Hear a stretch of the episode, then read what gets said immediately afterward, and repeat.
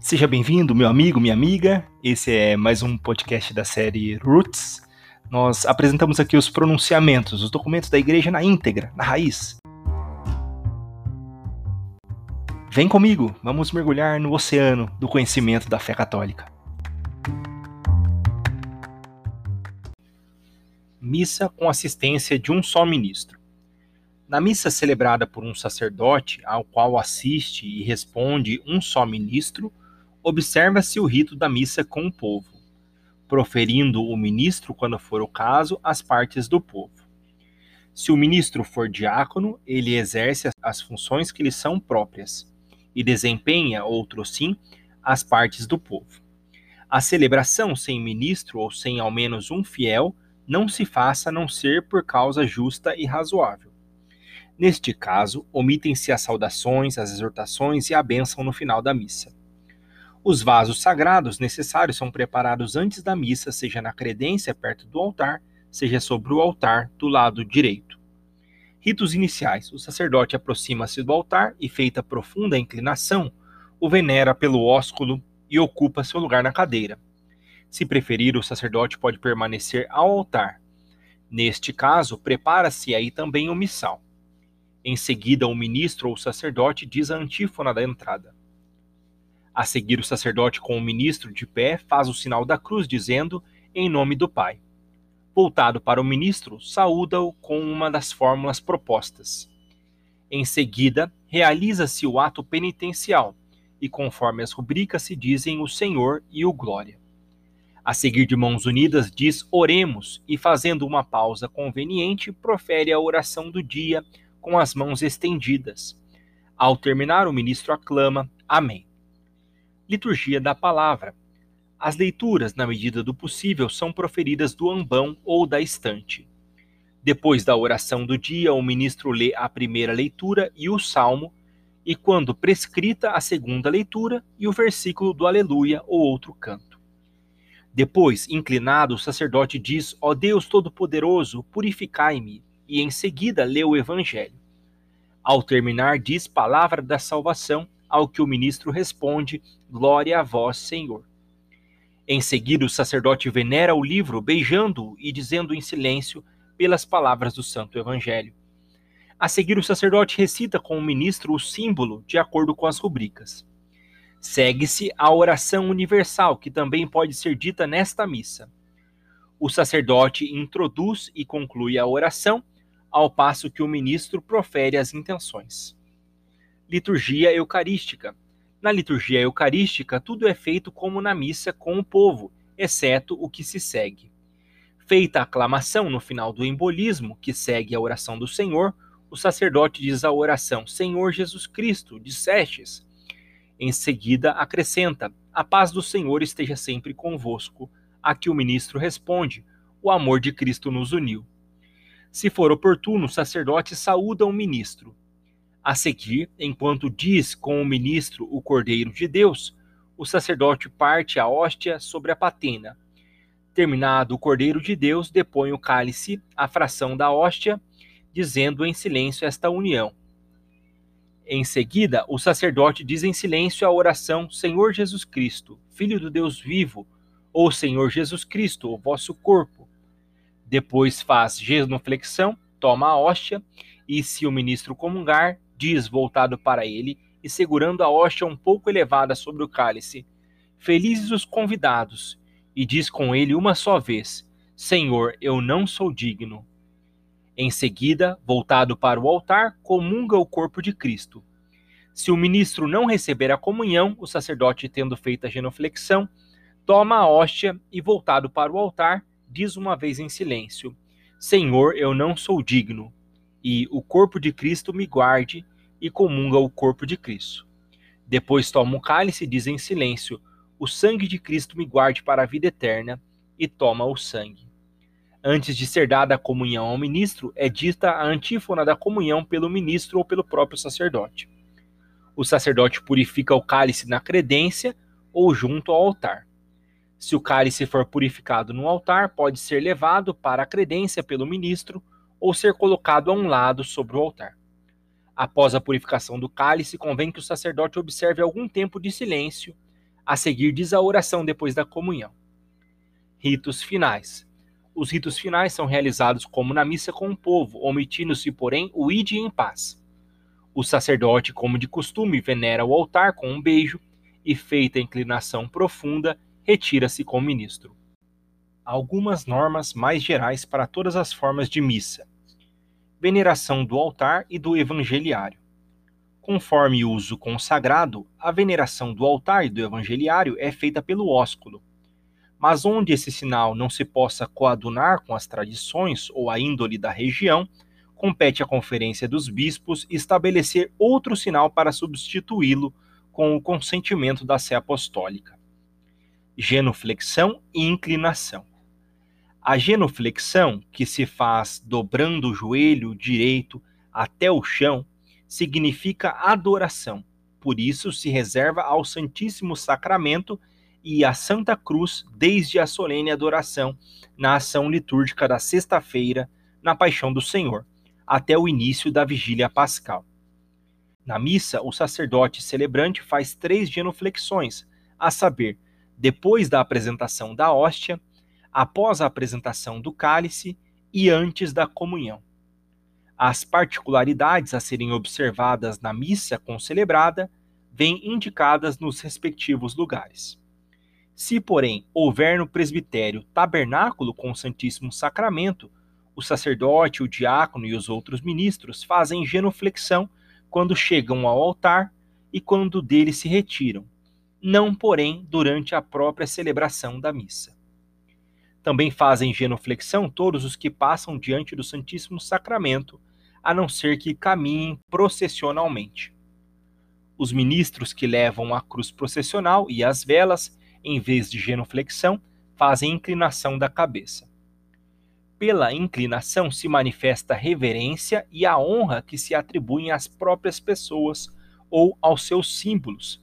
Há duas espécies de inclinação, ou seja, de cabeça e de corpo faz-se inclinação de cabeça quando se nomeiam juntas as três pessoas divinas ao nome de Jesus, da Virgem Maria e do santo em cuja honra se celebra a missa. Inclinação de corpo ou inclinação profunda se faz ao altar, as orações Ó Deus Todo-Poderoso, purificai-me e de coração contrito, no símbolo, as palavras e se encarnou. No cânon romano, as palavras nós vos suplicamos. O diácono faz a mesma inclinação quando pede a bênção antes de proclamar o evangelho. Além disso, o sacerdote inclina-se um pouco quando, na consagração, profere as palavras do Senhor. Insensação. A turificação ou insensação exprime a reverência e a oração como é significada na Sagrada Escritura. O incenso pode ser usado facultativamente em qualquer forma da missa. A. Durante a procissão de entrada. B. No início da missa para incensar a cruz e o altar. C. A procissão e a proclamação do Evangelho. D. Depostos o pão e o cálice sobre o altar para incensar as oferendas, a cruz e o altar, bem como o sacerdote e o povo. E a apresentação da hóstia e do cálice após a consagração. Ao colocar o incenso no turíbulo, o sacerdote o abençoa com o sinal da cruz, sem nada dizer.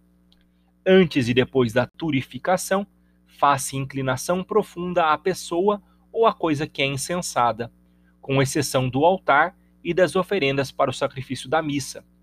São incensados com três ductos do turíbulo o Santíssimo Sacramento, as relíquias da Santa Cruz e as imagens do Senhor expostas para a veneração pública, as oferendas para o sacrifício da missa, a cruz do altar, o evangeliário, o sírio pascal, o sacerdote e o povo.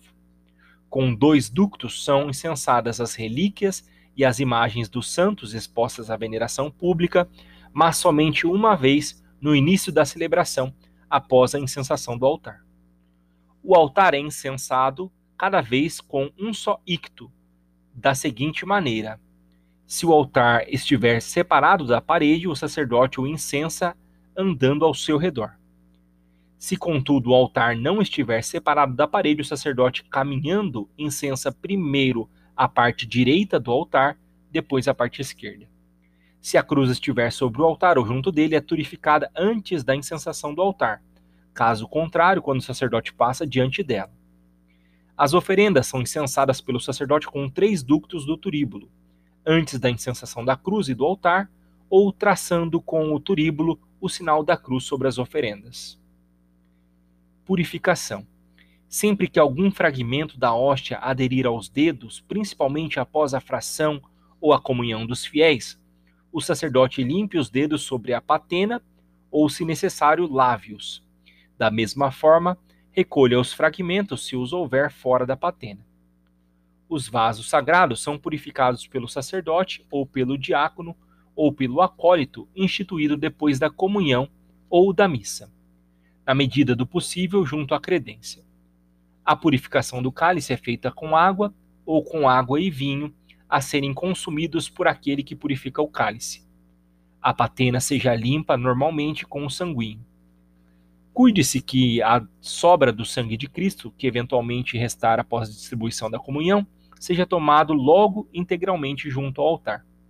Se a hoxa ou alguma partícula cair no chão, seja recolhida com reverência, se for derramado um pouco do sangue, lave-se com água o lugar onde caiu e lance-se depois desta água na piscina ou pia construída na sacristia.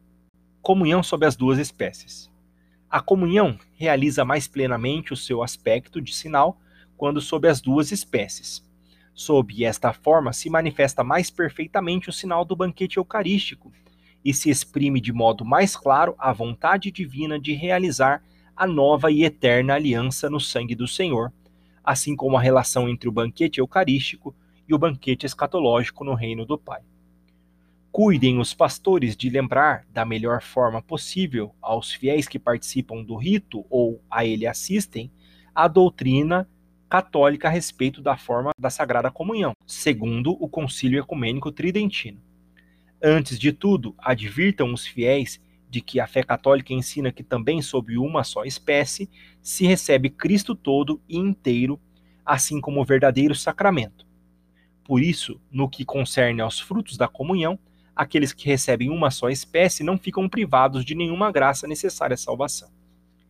Ensinem ainda que a Igreja, na administração dos sacramentos, tem o poder de determinar e mudar, salvo a sua substância, o que julgar conveniente a utilidade dos que os recebem e a veneração dos mesmos sacramentos, em razão da diversidade das coisas, dos tempos e dos lugares. Ao mesmo tempo, exortem os fiéis a desejarem participar mais intensamente do rito sagrado, pelo qual se manifesta de modo mais perfeito o sinal do banquete eucarístico. Além dos casos previstos nos livros rituais, a comunhão sob as duas espécies é permitida nos seguintes casos: aos sacerdotes que não podem celebrar ou concelebrar o santo sacrifício, ao diácono e a todos os que exercem algum ofício na missa, aos membros das comunidades na missa conventual ou na missa chamada da comunidade, aos alunos dos seminários, a todos os que fazem exercícios espirituais ou que participam de alguma reunião espiritual ou pastoral. O bispo diocesano pode baixar normas a respeito da comunhão sobre as duas espécies para sua diocese a serem observadas inclusive nas igrejas dos religiosos e nos pequenos grupos. Ao mesmo bispo se concede a faculdade de permitir a comunhão sobre as duas espécies, sempre que isso parecer oportuno ao sacerdote, a quem, como pastor próprio, a comunidade está confiada. Contanto que os fiéis tenham boa formação a respeito e seja excluído todo o perigo de profanação do sacramento, ou o rito se torne mais difícil, por causa do número de participantes ou por outro motivo. Contudo, quanto ao modo de distribuir a Sagrada Comunhão sob as duas espécies aos fiéis e a extensão da faculdade, as conferências dos bispos podem baixar normas a serem reconhecidas pela Sé Apostólica. Quando a comunhão é dada sob as duas espécies, a quem serve o cálice é normalmente o diácono, ou, na sua ausência, o presbítero, o acólito instituído ou outro ministro extraordinário da Sagrada Comunhão, ou outro fiel a quem, em caso de necessidade, é confiado eventualmente este ofício. B. O que por acaso sobrar do precioso sangue é consumido no altar pelo sacerdote ou pelo diácono, ou pelo acólito instituído, que serviu o cálice e que, como de costume, purifica e enxuga e compõe os vasos sagrados. Aos fiéis que eventualmente queiram comungar somente sob a espécie do pão, seja-lhes oferecida a sagrada comunhão dessa forma. Para distribuir a comunhão sob as duas espécies, preparem-se a. Quando a comunhão do cálice é feita tomando diretamente do cálice, prepare-se um cálice de tamanho suficiente, ou vários cálices, tendo-se sempre o cuidado de prever que não sobre mais do sangue de Cristo do que se possa tomar razoavelmente no fim da celebração. B. Quando a comunhão se realiza por intenção, preparem-se hóstias que não sejam demasiado finas nem pequenas, mas um pouco mais espessas que de costume, para que possam ser distribuídas comodamente depois de molhadas parcialmente no sangue. Se a comunhão do sangue se faz bebendo do cálice, o comungando, depois de ter recebido o corpo de Cristo, aproxima-se do ministro do cálice e fica de pé diante dele. O ministro diz: O sangue de Cristo. O comungando responde: Amém. E o ministro lhe entrega o cálice, que o próprio comungando, com as mãos, leva à boca. O comungando toma um pouco do cálice, devolve-o ao ministro e se retira. O ministro, por sua vez, enxuga a borda do cálice com o purificatório. Se a comunhão do cálice é feita por intinção, o comungando, segurando a patena sob a boca, aproxima-se do sacerdote, que segura o vaso com as sagradas partículas, e a cujo lado tem o ministro sustentando o cálice.